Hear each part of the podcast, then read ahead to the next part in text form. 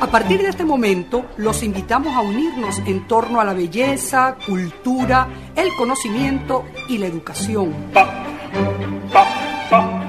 Un minuto con las artes.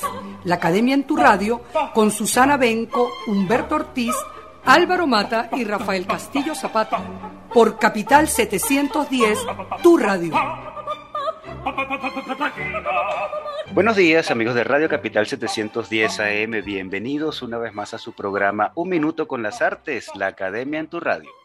Esta mañana estaremos acompañándoles Nelson Rojas en el control, edición y montaje, Jorge Duque en la producción y coordinación de la estación, Valentina Graciani en la producción del programa y frente al micrófono, Susana Benco, Humberto Ortiz, Rafael Castillo Zapata y Álvaro Mata, todos bajo la dirección de Radamés Pepe Lebromo.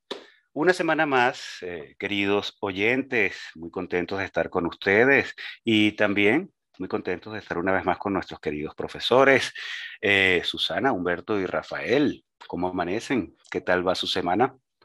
Hola, muy bien. Eh, bueno, ha sido una semana de trabajo realmente arduo, de la mañana a la noche.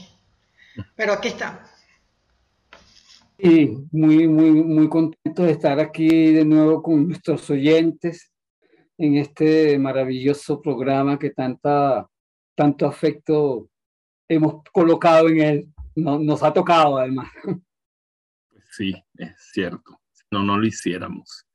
Y bueno, eh, hoy estamos eh, en compañía de una persona muy querida que conocemos yo por lo menos desde que era muy jovencito y estoy muy feliz de, de verlo aquí convertido ya en una estrella eh, del arte, de las artes visuales. Y bueno, eh, estoy muy contento de, de, verlo de nuevo y seguro que vamos a tener una mañana muy rica porque lo que él hace realmente es muy conmovedor desde el punto de vista de la relación con lo humano y es algo que me ha impactado muy profundamente al ver sus trabajos. Vamos entonces a, darle el paso a nuestro capitán para que presente formalmente a nuestro querido segundo Cardozo. Así es, nos sentimos como en familia, Rafa. Siempre es así con la gente de la cultura, con nuestros amigos de la cultura, pero hoy en particular porque está con nosotros nuestro querido amigo Segundo Cardoso Godoy, realizador y artista plástico, documentalista, para más egresado de la Escuela de Artes, mención cine de la Universidad Central de Venezuela, con su tesis de grado El rol del director productor en el documental venezolano. Segundo Cardoso tiene una amplia experiencia como director, guionista, productor, camarógrafo y editor. Hasta la fecha son más de 30 años realizando documentales institucionales para televisión y de autor en cine y video. Muestra de ellos son los dedicados a figuras centrales del arte eh, que hacemos en nuestro país, como Victoria de Estéfano, precioso documental sobre Victoria de Estéfano, Gego, Jesús Soto, Elías Crespín, Roberto Obregón, entre otros. Bueno, tocaremos algunos de esos documentales esta mañana. Eh, adicionalmente, segundo es cofundador de Shigo, empresa de producción audiovisual, y también se dedica a la docencia como profesor de medios y de historia del arte. Bienvenido, Segundo Cardoso, a Un Minuto con las Artes. Bueno, muchas gracias, me siento muy honrado. Gracias, Rafael, por tus palabras, muy bonitas, me, llegan mucho. Eh, eh, saludos a la audiencia que estimo y, respeto muchísimo porque sé que tienen ustedes gente que por aquí ha pasado, gente de mucho calibre y para mí es un gran honor también poder estar compartiendo algo de lo poquito que puedo decir. Bueno, segundo, a mí me encanta de nuevo verte, así sea por este medio, ¿verdad? Y, bueno, en otra faceta muy distinta como normalmente nos conocemos. Y bueno, más que preguntas que ya vendrán, eh, voy a iniciar la conversación dándote un poco mis impresiones acerca de algunos documentales que he tenido el gusto de ver nuevamente, eh, algunas ideas que, que percibo o sobre todo de tus procedimientos, de tu manera en que me imagino cómo trabajas, ¿no? Y bueno, una conclusión certera que puedo señalar como espectadora es que al final de cada video siento que conocí más profundamente a los personajes entrevistados. Eh, y siento igualmente que se me revelan cosas nuevas, por ejemplo, sobre las manifestaciones artesanales que se producen en el país, eh, esos trabajos que, por ejemplo, le has hecho en la Fundación Polar, eh, porque hay algo en común, que es conocer tanto los personajes como ese mundo creativo, muy local, pero desde dentro, desde su sitio de origen, desde su lugar de producción, conocer las condiciones con las que lo hacen, eh, las particularidades que cada región eh, provee para que esas cosas puedan ser posibles. Bueno, y en ambas modalidades, en ambos casos, pues se intuye tu dirección como cineasta, como el director de escena, como guionista, y tu presencia tras las cámaras, porque sin duda, aunque no te oímos, se ve que les has hecho a los entrevistados preguntas muy acertadas. Que eso seguramente, bueno, tú lo enfocas en el guion previo, eh, que, que sentimos que está implícito, no te oímos, pero los resultados están allí, con los testimonios, las confesiones que cada persona te da y nosotros conocemos su intimidad, conocemos cómo piensa, cómo siente. Eh, logras que ellos den información muy reveladora sobre sí mismos o sobre sus obras, incluso hasta poniéndolos a reflexionar en el momento en cosas que tal vez no se hubiesen imaginado. O sea, al final son importantes testimonios, confesiones que nos sirven para conocerlos con toda su capacidad reflexiva y honestidad. Esto pasa, bueno, en videos eh, por ejemplo, eh, personajes que están contigo conversando en el momento, tú a tú, con Elías Crespín, con Victoria de Estéfano. Pero asimismo, yo percibo que lograste algo increíble cuando hiciste el de Gego, que me parece que fue muy posterior a su fallecimiento y no sé si algún momento habrás tenido contacto con ella, pero lograste traerla de nuevo presente con su voz, eh, con esos videos de archivo que hacen una reconstrucción testimonial que casi es como verlo en vivo. Es decir, el, resultado es notable. Eh, lo puedo decir con cierta propiedad porque cuando yo estuve eh, trabajando como investigadora en el Museo de Bellas Artes fui varias veces a su casa, bien sea por ella, bien sea por Gerd. Y en efecto, cuando íbamos, que generalmente íbamos el equipo de investigación, la veíamos así, en su hacer constante, moldeando los alambres, conversando de manera muy sencilla, obrando con mucha humildad, así como uno siente que tú la describes, ¿no? Eh, por otro lado, está ese otro tipo de documental, ese documental de autor con el que recientemente ganaste una mención que me parece una maravilla, La Última Pastora. Eh, bueno, es, yo creo que es... Un trabajo tan sensible, precisamente, eh, bueno, porque hablas del día a día de una pastora que vive en absoluta austeridad y pobreza. Estás tú en silencio en su casa y casi que es monitoreando todo ese quehacer diario de ella, filmando su cotidianidad y al mismo tiempo es muy enternecedor sus gestos, sus tristezas, su silencio, su, amor por las cabras, eh, su angustia por las cabras también. Em, en fin, que al fin de cuentas son su única compañía, pero entonces creas toda una situación muy enternecedora, ¿no? Eh, esto en medio de una realidad muy precaria, eh, muy seca de ambiente, muy dura, ¿no? Eh, entonces está lleno de sensaciones. Realmente ese mundo de sensaciones yo podría decir que en verdad es un poema visual llevado al medio cinematográfico. ¿no?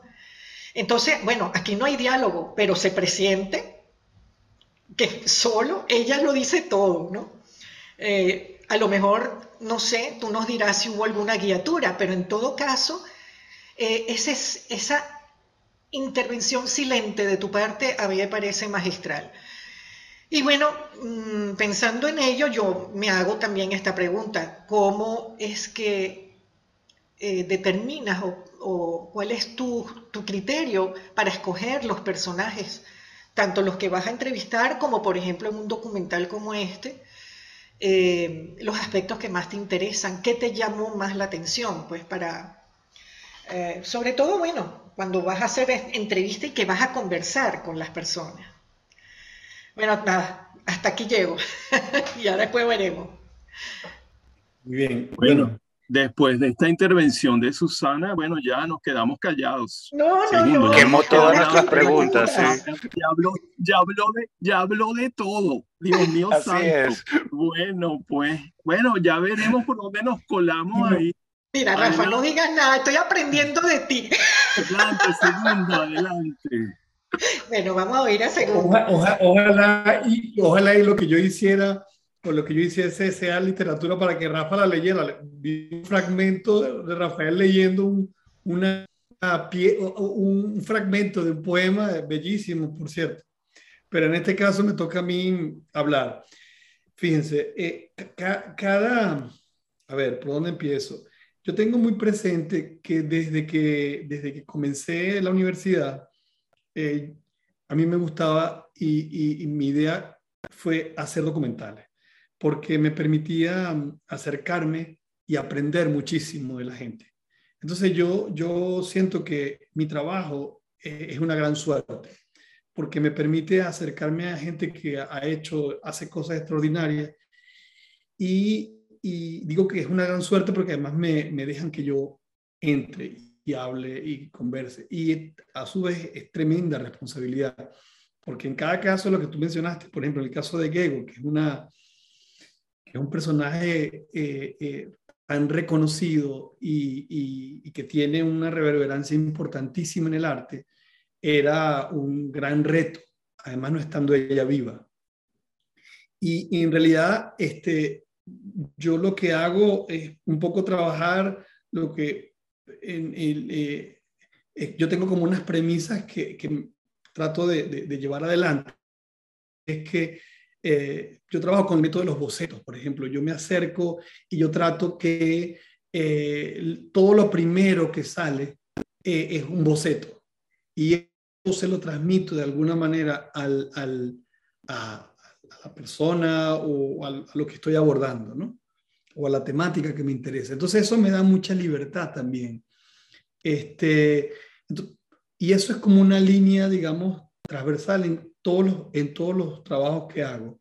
Siempre lo asumo con una gran eh, eh, libertad en ese sentido y, apostando a mi suerte también. La gente se abre.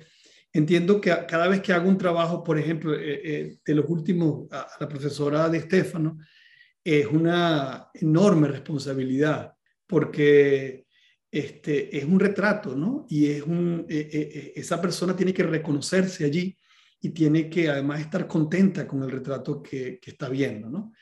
Este, y es complejo porque, bueno, porque no es cualquier gente, pues.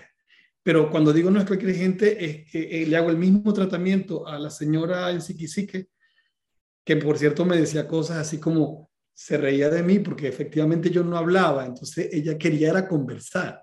Entonces me decía, pero hijo, ¿usted por qué no habla? ¿Y usted qué tiene ese tamaño? Y, Usted tiene porte como para ser político y no para estar sudando detrás de esa cámara, para adelante y para atrás. Me daba mucha risa, pero al principio ella le costó muchísimo que yo no dijera nada. De hecho, tú, e, e, ese, ese trabajo en particular, ya que tú lo mencionaste, parte un poco de, después de la lectura de un libro que hace mucho tiempo lo leí y volví a releer, La poética del espacio de Bachelard. Yo dije, ¿dónde puedo encontrar un, que no sea mi casa, que no sea algo que me permita hacer una indagación como la que de alguna u otra manera hace eh, Gastón Bachelard en ese libro dentro de un espacio? Yo lo que fui fue a retratar un espacio que fue moldeado casi que como una pieza, como una obra de arte. Es una de esas casas que está hecha a mano, hecha por ella, y una persona que a su vez ella misma es como como todo allí es espacio. Todo, para mí todo era espacio. Y donde yo ponía la cámara, yo me compré una cámara, en ese momento una cámara muy nueva, y voy a, voy a sacarle jugo a esta cámara, vamos a ver qué me permite. Y donde yo ponía la cámara, la cámara me, me, me, me, daba una imagen espectacular. Entonces yo lo que hacía era medio acomodar. Y en el fondo lo que yo estaba buscando era también pintando con la cámara, también eh, componiendo, tratando, intentando de generar, construir este fragmento de ese espacio como, como, como que me permitiera que cada cosa era o es un, un cuadro, ¿no? Y ella me lo permitió, o sea, ahí se conjugaron varias, varias circunstancias que dieron lugar a, una cosa que disfruté muchísimo desde muchos puntos de vista. Este, y así cada pieza, este, digamos, yo me la asumo desde, desde la libertad que me permite trabajarla como un boceto, a ver qué me resulta. Es el caso también, por ejemplo, eh, cuando Antonio Briseño me permite entrar a su taller y a su casa, y, y, Antonio plenamente, y yo, yo digo que es una suerte, confía en que yo entre y yo no le dije qué iba a hacer. Yo simplemente quería estar un rato allí, que él me hablara un poco y a partir de ahí construir, ¿no? Este, yo, yo creo que pongo mucho de mí en todo lo que hago, en términos de que efectivamente no quiero aparecer, pero sí quiero que eh, mi mirada esté presente. Este, y, creo que dentro de los muy poquísimos trabajos que he hecho, donde he, hablado, fue justamente con Roberto Obregón, eh, que por cierto, yo tengo 50 minutos de material, de los cuales solamente desarrollé 6 minutos, eh, porque Roberto abrió su casa, este, para nosotros, para un equipo, eh, costó muchísimo entrar, fue muy, muy complejo. Digamos, cada proyecto tiene como su particularidad. En este caso, concretamente, y yo siento que lo, eh, dentro de lo que yo creo que es posible eh, mostrar de manera que yo estoy seguro que, a pesar de que lo conocí muy poco, a él creo que le hubiese gustado, fue lo que mostré. Este, de resto, Roberto lo que hizo fue jugar con nosotros, decir un montón de cosas, este, darnos vuelta. Era, era una personalidad eh, avasallante y, realmente lo que hicimos fue disfrutar de eso y sacar y extraer este, fragmentos de esa conversación eh, en que yo creo que uno de alguna forma se acerca a él y, y, y bueno, eh, lo conoces un poquito, ¿no? Eh, entre otras cosas divertidas, él me decía, chico, pero ¿por qué no hablamos de las Mises? ¿Por qué no hablamos de la Miss Venezuela y tal? Roberto, porque yo quiero hablar de tu trabajo. A mí me gustaría que tú me hables. Si tú quieres, hablamos de la Mises. Hablemos de Mises, lo que tú quieras, pero después hablamos. Y ahí iba él, eso fue para un proyecto que teníamos para, en ese momento, un, un canal que, que, habíamos contactado que se llama Film and Arts.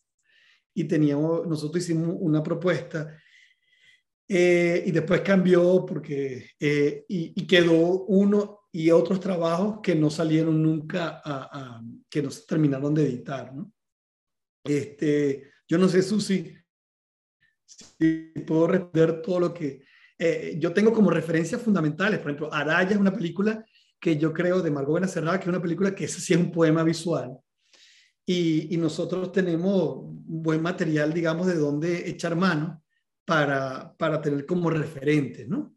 Entonces, este, eh, bueno, eso está como dentro de mi formación. Además, a mí me apasiona el cine documental y si alguna vez me acercara a la ficción que tengo escrito eh, un, un, un, par de cortos y, un, no he terminado un, largo, yo haría algo más al estilo del neorrealismo italiano. O sea, para mí la realidad siempre tiene que estar allí. Nosotros no podemos estar desvinculados de, lo, de, de, las cosas, por lo menos en mi caso, yo no voy a hablar por los demás, en mi caso para mí es muy importante estar vinculado. Y todas esas al final son conexiones que yo tengo con, con mi país, con mis, con mis creencias, con las cosas que me gustan, ¿no? Y de cada entrevistado, de cada proyecto, de verdad me nutre y me, me hace sentir tan bien con, con, con, con, las cosas. Pues en este momento estoy desarrollando un, un trabajo que, que, Ojalá lo terminemos pronto, que tiene que ver con diseño en Venezuela, donde está Álvaro Sotillo, está Gabriela, está yo, que para, porque yo creo que nosotros tenemos mucho que decir también en ese diseño gráfico en concreto, pero también en, en, todos los ámbitos, mucho que decir. Total que bueno, yo encantado de, de, que la gente, de tener la suerte de que la gente me permita, este, que me abran su casa y que me permitan, este, que me den la confianza como para poder mostrarlo. ¿no? Diego concretamente fue, fue, fueron sus hijos, fue Bárbara y fue Tomás los que me abrieron el espacio. Tomás y Bárbara solamente me quitaron una imagen de todo lo que yo propuse, una sola imagen. Y lo conversamos, eh, tiene que ver con el tema de, de, de, de la esvástica, que aparecía en un punto y ellos me dijeron, mira, segundo, mi, mi mamá en eso fue tan, tan cuidadosa que si tú no, pero además así con un respeto excepcional, verdaderamente, un tipo de un nivel extraordinario. Dijeron, este, no, eh, vamos a quitar eso, si lo puedes quitar. Y bueno, sí, lo quité. Y, y, y no pasó nada, ¿no? No pasó nada. No sé, respondí muy largo, no sé. Frente a esa pregunta vasallante, que podías hacer, pobrecito. Pero bueno, saliste, saliste airoso, segundo. Eh, y en esta, en esta intervención, no sé qué tiempo tenemos o no tenemos tiempo. Hay que cortar. Bueno, lamentablemente vamos, a vamos a hacer una pausa.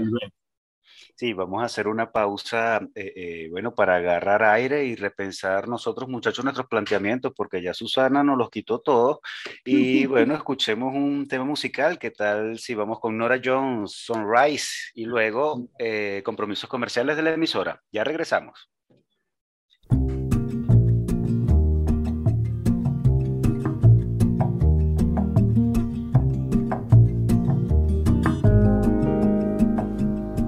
Sunrise, sunrise, looks like morning in your eyes, but the clock's held 9:15 for hours.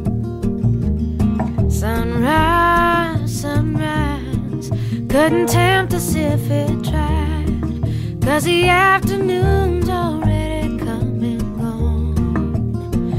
And I said, Ooh.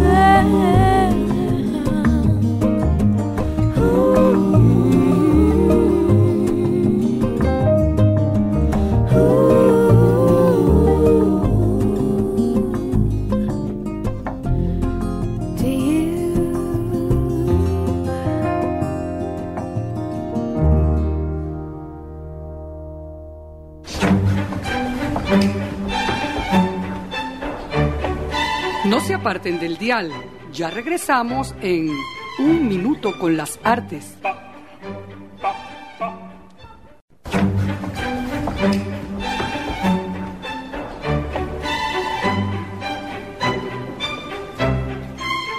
Regresamos, amigos oyentes de Un Minuto con las Artes, luego de este tema musical, Sunrise con Nora Jones y también de estos compromisos comerciales del emisor y continuamos con nuestra conversación con Segundo Cardoso. Eh, vamos contigo, Humberto. Sí, claro, ¿cómo estás, Segundo? Un placer tenerte aquí con nosotros. Y bueno, yo quería tocar un poco más este, el, el trabajo que hiciste usando como entrada el trabajo que hiciste con La Última Pastora, que me parece un, un documental realmente maravilloso. Y es justamente que me parece que tú ahí en ese documental hay, hay cositas que, que a mí me llamaron muchísimo la atención de, de, no sé si son a propósito o cómo eran, que eh, empiezas nada más como, como algo como muy sobrio, entra una música cuando ella sale a buscar sus cabras, entra la música donde hay esa especie de, de preocupación por la cabra que no aparecían y que ella, sale a buscarla, entra la música y hay la presencia de un, un, motor que suena, una moto que pasa y ¿qué va a pasar con esa moto? Que, que, que no sé, siempre está, eh, empiezan a tocar cosas que a uno como espectador lo van envolviendo, lo van metiendo en la realidad tan fuerte y tan clara. Y, disculpa, yo sé que es muy dura, pero con unos encuadres preciosos que tú haces, ¿no?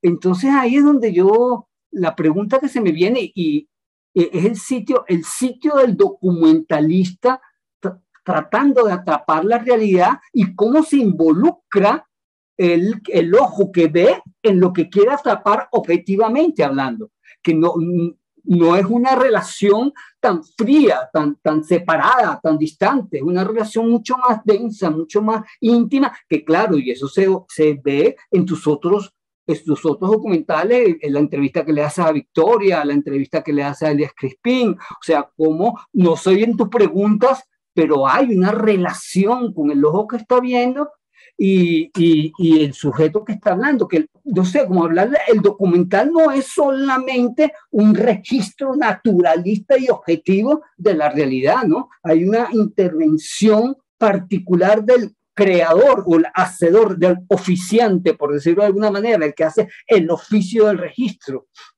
Entonces, que hablemos un poco de esa relación, cómo la, cómo la manejas, cómo la, la, la trabajas, no sé.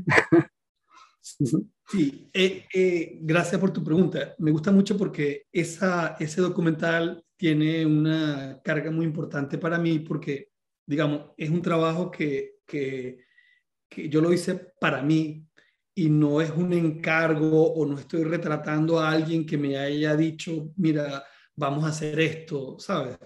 Entonces, eh, tiene en ese sentido un, un valor distinto. Eh, en este caso, concretamente, efectivamente, ya yo había, ya yo conocía el terreno. Es decir, el método de los bocetos implica que tú vas antes y vas como viendo y, y de lo que vas viendo empiezas a recoger a dónde van, cuál, cuál pudiera ser el, el nivel de interés que tú puedas tener de ese espacio. ¿no? Este, con ese documental en, en, en, concreto me pasó algo curiosísimo, ya entrando en el tema de la, de la grabación per se. Y es que efectivamente yo fui a, a, poner la cámara y a, y a tratar de componer con aquello. Y la, la casa me empezó a hablar. Esa casa tenía sonidos, tenía, hay momentos en el que ella se va y me deja a mí allí solo y pasa un, un, hecho hermoso además y es que yo estoy, eh, esa casa, ahí yo veía lacranes, eh, es una casa de campo, pues. Este, la, las gallinas co colocan sus huevos eh, en, en, donde pueden, ¿no? Y entonces tú escuchabas que la gallina estaba muy cerca de ti, pero mm, ahí hay un solo bombillito, muy oscura por dentro, filtra la luz de una forma bellísima, los quiliches que llamamos en mi, en mi zona, los huequitos por donde pasa la luz y entra y, se tamiza de manera hermosa. Entonces yo lo que hacía era poner la, gozar de poner la cámara, ir componiendo, ¿no? Y de repente yo siento la presencia y, y había una, yo no sé si era cabra o qué era, pero era, quiero decir, si era una cabra o una cabrita, pero había una de estos animales que me, me seguía y me observaba todo el tiempo. Eso hace que por un, por un huequito yo consigo que había un animal que me estaba mirando. Es decir, yo estaba siendo observado en, en ese espacio donde yo fui a observar. Ese, ese es un poco como el principio de lo que yo fui a hacer allí. Yo fui a tratar de rescatar de un espacio y, y, de, y, de, y demostrar, a pesar de las carencias, de las dificultades, cómo hay belleza, cómo hay, cómo, cómo, cómo se puede vivir dentro de un espacio que casi que es una obra de arte.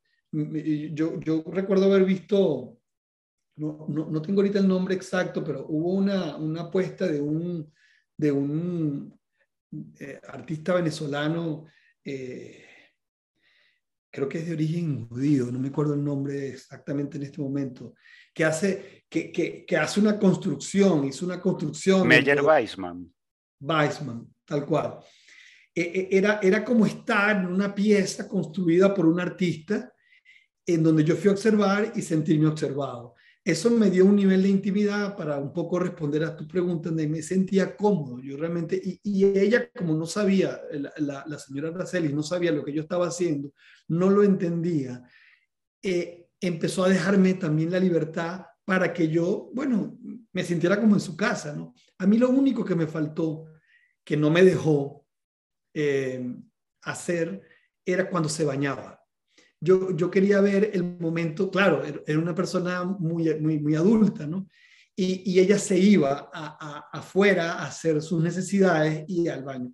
Y, y eso lo digo porque hay, hay, un referente también que yo tomo eh, en esa película como, como, como, como básico. Primero, eh, tener muy, muy presente eh, eh Araya como, como, como, como, como una impronta en el cine venezolano a, nivel de, de, de, de, la sencillez con la que se pueden mostrar las cosas. Y después que hay un autor, eh, director, eh, Carlos Reigada, que, eh, que, que, no sé si conocen, que es mexicano. Él tiene una película que se llama Japón. Y, y, y, y, esa película también es un referente para mí en la realización de este documental. En esa película en concreto, Reigada logra, consigue eh, la, la, digamos, el argumento o la historia de la, de la película es muy, muy sencilla. Es, eh, es, un hombre que va a buscar la muerte con esa temática constante de, los de los mexicanos de la muerte como, como, como, como algo cotidiano, pero que lo viven de una cierta manera y lo han incorporado a su cultura. Y, y este hombre va a buscar un lugar donde morir. Y, y, en, e, y, en, ese, en esa búsqueda se consigue con una eh, eh, persona parecida a Araceli. Este, entonces yo de alguna manera estaba como también eh, eh, dialogando con, con, con, esa historia que a mí me gusta mucho, que se llama Japón, y con esta realidad que es mía, y, que, y, y bueno, y ahí se entrecruzaron cosas. Yo creo que eso está ahí, eso está ahí. Por eso me sentí cómodo.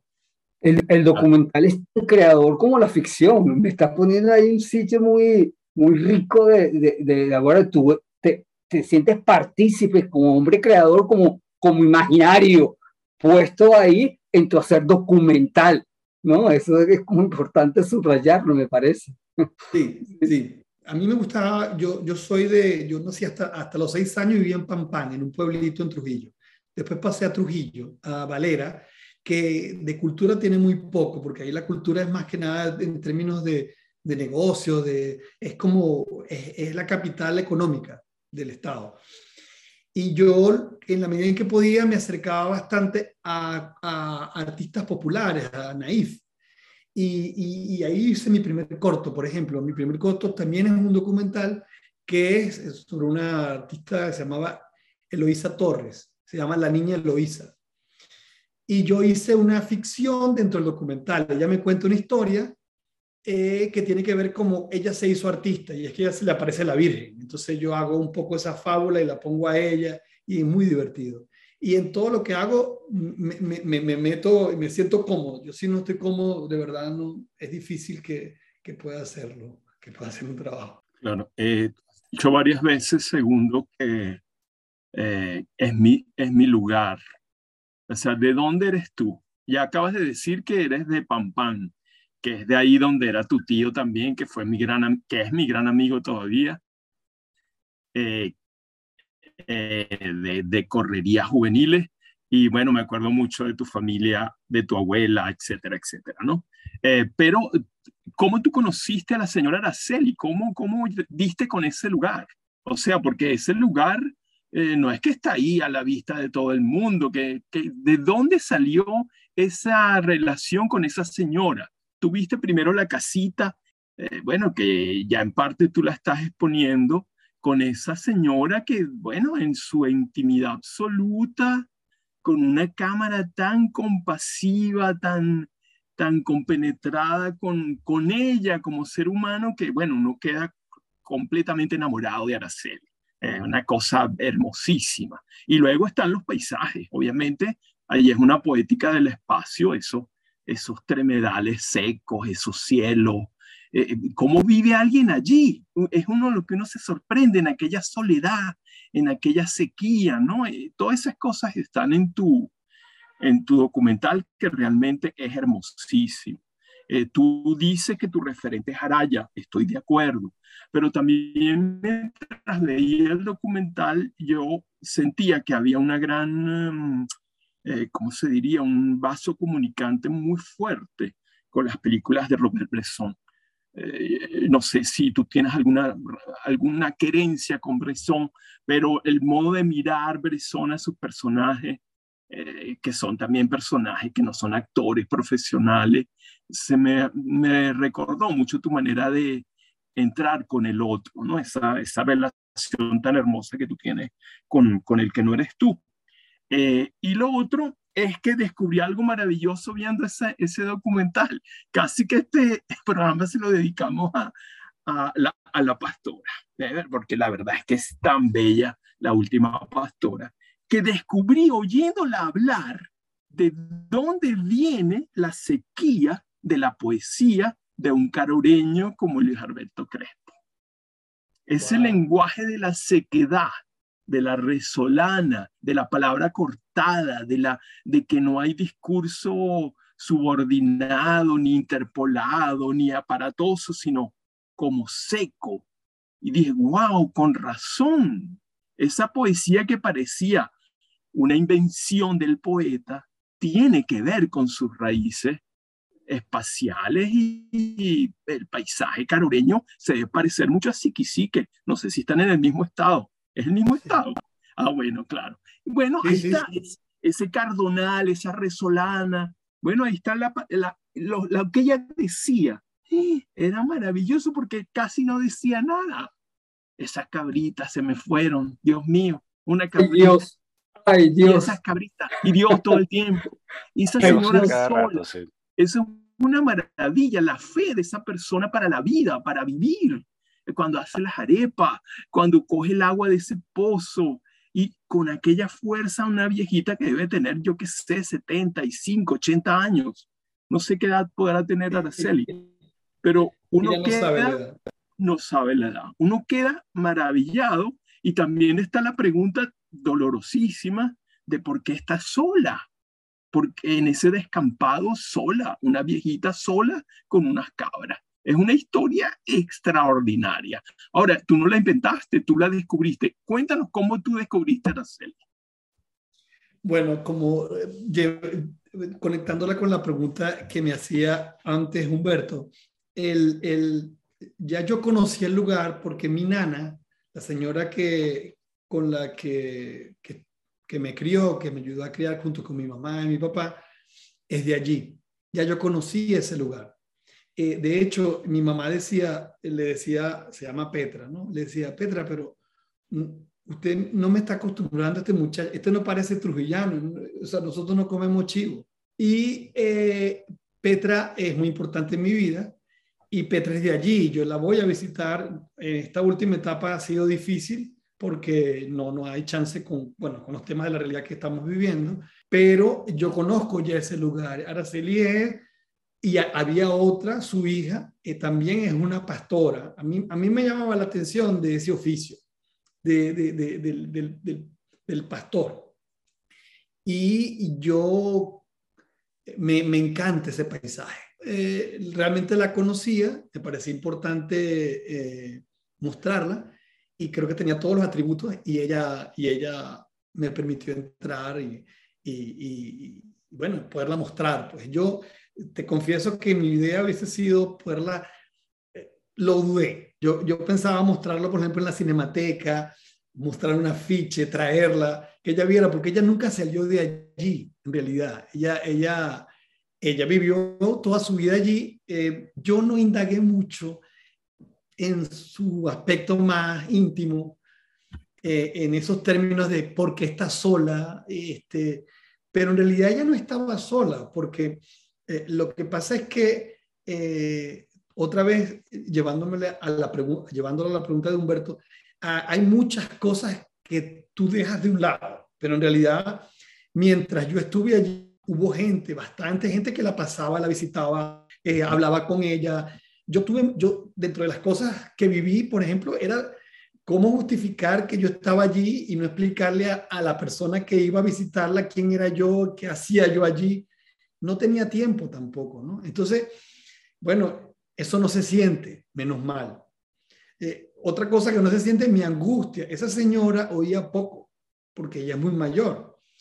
Y, y, había una constante, una presencia de las motos la, moto en, ese, en, ese lugar, para mí era un ejercicio como de angustia, porque ella salía y, la moto pasaba. Yo decía, si en algún momento la va. Y en el momento en que se le pierde su cabrita, que no regresa, todo cambia. Eso no estaba en ninguna parte. Yo fui a, a, deleitarme con un paisaje, a ver cómo se vive de una cierta manera, pensando que, bueno, que no se tienen problemas. Y resulta ser que sí, que no, no, no somos ajenos a los problemas, incluso no teniendo nada. Resulta ser que ella tenía mucho, porque verdaderamente tener 25, 30 cabras es, es, es tener bastante, no voy, a, no voy a decir dinero, es tener bastante. No solo, y entonces cuando aquella animalito se le pierde, ella dice, bueno, y ahora... Y entonces ese tránsito hacia la ciudad em, empieza a aparecer la basura empieza a aparecer como la miseria verdadera, lo, que realmente es la pobreza, ¿no? Y yo decía, bueno, vamos a ver qué va a pasar aquí. Esos perritos que caminan con ellas, que no son de ellas, que son más cercanos a la ciudad, que están más próximos a la zona de, donde la gente bota sus desechos, etcétera, ¿no? Entonces, bueno, eh, eh, yo realmente muestro, ahí hay, ahí hay muchas cosas que yo no muestro, evidentemente, este, y, y, y, es la imagen que yo quisiera, esa imagen que ustedes disfrutaron, captaron. porque ella está ahí solita? No lo sé. Este, yo creo que las circunstancias, pero además ella era es completamente independiente, o sea, ella vive y todo, y es súper querida este, eh, por la gente de, de, su entorno, de su alrededor. Segundo, ya, ya para finalizar, yo te quería preguntar, bueno, acerca de lo que viene, porque visto está que tu fuerte es el cine de corte documental, un género, como hemos visto esta mañana, en el que te mueves con muchísima holgura y en el que has demostrado tener un olfato muy afinado, ¿no? Pero yo me gustaría preguntarte, ¿qué sientes que es urgente documentar en nuestro país, por ejemplo, si tuvieras los recursos y el tiempo? A qué tradición o a qué personaje nuestro le dedicarías un trabajo, digamos, de mediano o largo aliento? Mira, yo, yo creo que en este momento hay oportunidades para mostrar de manera eh, increíble eh, la cantidad de, de, gente que aún tiene cosas, muchas cosas que decir. El caso de la profesora Di Stefano, que está absolutamente, para mí ella fue eh, eh, una experiencia eh, con decirte que yo creo que, que, cuando ya no pueda montarme una cámara o irme así, wow, el ejercicio de escribir es maravilloso. Ella nunca está, ella nunca está, o sea, ella siempre está acompañada, está, es impresionante, esa señora me dejó como, como un gustico a, a, a, seguir buscando personajes de su, de su característica para poder mostrar. Y sobre todo, a veces te dicen, no, no, que, que todo, todos los que se han ido, y yo respeto mucho a los que se han ido, pero es que queda gente maravillosa aquí que gente que tiene cosas, y ustedes lo hacen, de hecho, ustedes, no lo digo por mí, lo digo por, por la cantidad de gente que ha pasado por este espacio, que tiene cosas buenísimas que decir, eh, que el país se sigue construyendo todos los días. Yo no me quiero poner eh, en, en esa, en esa temática, pero eh, yo siento que hay mucho por contar. Este, este documental que, que, que, que, estoy comenzando, en donde está Álvaro, eh, hay un montón de gente que tiene cosas maravillosas que mostrar y que decir. Eh, a mí me gustaría, yo voy mucho al Ávila y creo que el Ávila es, es, es, hay que trabajarlo como, ya no como lo hizo Cabré, sino hay que meterse y, y, y me meto con la cámara y hago cosas y, y estoy tratando de ver cómo hago porque ese es un icono fundamental este, para el país, para el caraqueño en particular, pero para el venezolano en general por la influencia y por el magnetismo que tiene. Entonces, este, no sé, yo, ahorita que estamos como en sobrevivencia, ¿sabes? Que, que tú estás viendo cómo hacer para mantenerte y continuar, porque hacer la última pastora implica hacer otros trabajos que me pagan, que, de los cuales vivo, ¿no? Este, Voy a ahorita voy a hacer un documental, estamos ya trabajando un documental sobre los 45 años de la Fundación Empresas Polar. Yo tengo casi 25 años trabajando con ellos de manera casi que, o sea, he hecho el documental de los 65 años de la empresa, de los 70 años de la empresa. O sea, he estado muy ligado y vinculado. Tenemos un proyecto bellísimo que tiene que ver con la arepa, este, que también es, es, es un, bueno, casi que eh, eh, eh, la bandera y la arepa, o incluso la, la, la imagen del de, de, de icono de, la harina pan. bueno, yo creo que hay mucho, mucho, mucho por hacer, mucho por, por, por, por, construir y no sé si respondo a tu pregunta, pero este, está abierta, pues, o sea, yo creo que hay, hay muchísimas cosas por hacer sobre todo cuando uno siente que este es tu lugar, pues, que es aquí donde tienes que estar. Hice un documentalito, eh, estuve un tiempo en Bilbao y, pasé por, una, por, un, eh, por un lugar que se llama Mi Arte, donde incorporan a las personas que son, que, llegaron inmigrantes, ¿no? Y los ponen a pintar porque sienten que eh, la pintura le, les permite como eh, sacar su rabia, sacar sus miedos, sacar, los ayuda, ¿no? Y ahí hice dos cositas interesantes, pero no, no me sentí en mi lugar. También fui a la montaña, ya hice de todo, pero no, mi sitio está aquí. El caballo y la mujer de tu tierra han de ser, dice el dicho italiano. Buenísimo, segundo. Se nos ha acabado el tiempo en nuestra conversa de la mañana de hoy. Te queríamos dar las gracias por habernos acompañado. Muchas gracias, lo pasé muy bien. Les agradezco este honor. Muchísimas gracias a ti por, por tu conversación. Muchísimas gracias. Claro, nosotros la pasamos mejor que tú. yo creo. gracias, gracias. Hoy un beso, Susi. Un abrazo, Segundo. Ha sido buenísimo. Excelente. Maravillosa conversación con Segundo Cardoso, a quien agradecemos por habernos acompañado esta mañana. En un minuto con las artes, la academia en tu radio. Y bueno, amigos oyentes, ya para finalizar, vamos con nuestra acostumbrada agenda cultural y las recomendaciones de Susana Benco. Bueno, hay dos exposiciones que me parecen muy interesantes en el exterior de artistas venezolanas. El Museo de Historia Mexicana perdón, el Museo de Historia Mexicana en Monterrey, en México, en alianza con la Galería Enrique Faría de Nueva York, exponen la muestra titulada La genealogía del color de la artista Emilia Scárate. Esta exposición eh, reúne obras recientes en diálogo precisamente con las pinturas de castas que pertenecen a la colección histórica de este museo. Y eso es, digamos, el punto interesante de la combinatoria entre una propuesta contemporánea con obras de, corte histórico. ¿no? Eh, la curaduría es de Juan Carlos Ledesma y voy a citar una frase que se destaca en su texto. El interés del artista por la teoría del color, la representación abstracta, los alfabetos y la tipografía, así como su herencia latinoamericana, es lo que más se destaca en esta exposición. A través de la mezcla y remezcla consciente de colores, Azcárate desafía los persistentes ideales de pureza que están enredados con los perdurables estándares sociales de belleza. Azcárate demuestra así la belleza en la diversidad, en lo inclasificable y lo no inmediatamente discernible. Bueno, más información y visita virtual a esta exposición eh, pueden tener el enlace en nuestra página web unminutoconlasartes.com. La otra exposición es en Doral, en Florida, de Delcy Rubio. Ella propone desde la abstracción geométrica una instalación variable en el que el espectador puede apreciar perdón, el comportamiento del plano, del volumen y del color en el espacio esta experiencia es netamente visual, es para ser vista de manera presencial en la Galería Artífice Doral en Florida, como les acabo de decir. La exposición se titula It Takes Two to Tango, se requieren dos para tango. También voy a leer una cita de la crítico Carol Damian eh, que acompaña la exposición.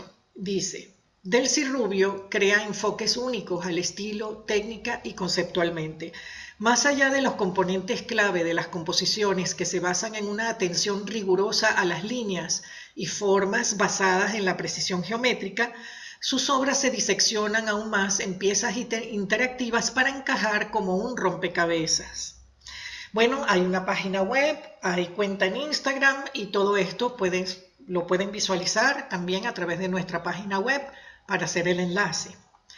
Por otra parte, desde el punto de vista educativo, vamos con que siguen abiertas las inscripciones para los diplomados de arte de la Universidad Metropolitana. Estos diplomados son en Historia del Arte Occidental, Artes Visuales Venezolanas y el Diplomado de Estudios Europeos. Cada uno tiene una fecha determinada de inicio, sin embargo, el primero, Historia del Arte Occidental, se contempla para la semana que viene pero las inscripciones siguen abiertas. Eh, cada diplomado dura tres trimestres, va, va, a ser en principio todavía virtual y las condiciones y teléfonos de contacto y correos electrónicos también lo van a ver en nuestra página web. Y bueno, por último voy a mencionar que la Fundación Philanthropist, así se pronuncia, con sede en Houston, va a iniciar su programa educativo para el año 2022. El curso eh, que por ahora se propone para iniciar este programa, que es muy amplio, eh, es precisamente uno mío, que se llama Arte Moderno en Venezuela, años 50 y 60 que va a tratar, bueno, eso era una panorámica de lo más relevante en las artes plásticas venezolanas en esas décadas, periodo en el que la figuración tuvo cambios sustanciales, al igual que los diversos lenguajes abstractos. Y asimismo, bueno, vamos a conocer las ideas que estaban en el momento, ideas en pugna, las diversas corrientes, las polémicas que para ese entonces estaban ocurriendo. Van a ser cinco sesiones online, se va a iniciar el primero de marzo, terminará el 20, los martes, a las 3 de la tarde, hora Caracas. Eh, la sede es en Houston. Eh, los interesados pueden escribir a un correo electrónico que pueden también eh, obtener en nuestra página web o directamente en el enlace para formalizar la inscripción. Y bueno, eso es todo por esta semana. Estupendo, Susana. Y nosotros, amigos oyentes, de esta manera llegamos al final de Un Minuto con las Artes, la Academia en tu Radio, su programa transmitido por Radio Capital 710 AM. Estuvimos acompañándoles esta mañana en el control de estudio, edición y montaje Nelson Rojas, en la producción y coordinación de la emisora Jorge Duque, en la producción del espacio Valentina Graciani y un gusto compartir con ustedes, como siempre, Susana Benco, Humberto Ortiz, Rafael Castillo Zapata y Álvaro Mata, todos bajo la dirección de Radamés Lebrón. Invitamos a nuestra audiencia a seguirnos en Instagram a través de arroba un minuto con las artes y también por nuestra plataforma web www.unminutoconlasartes.com. Nos escuchamos el próximo miércoles. Y hasta aquí, un minuto con las artes. La invitación es para el próximo miércoles a las 9 de la mañana por Capital 710, tu radio.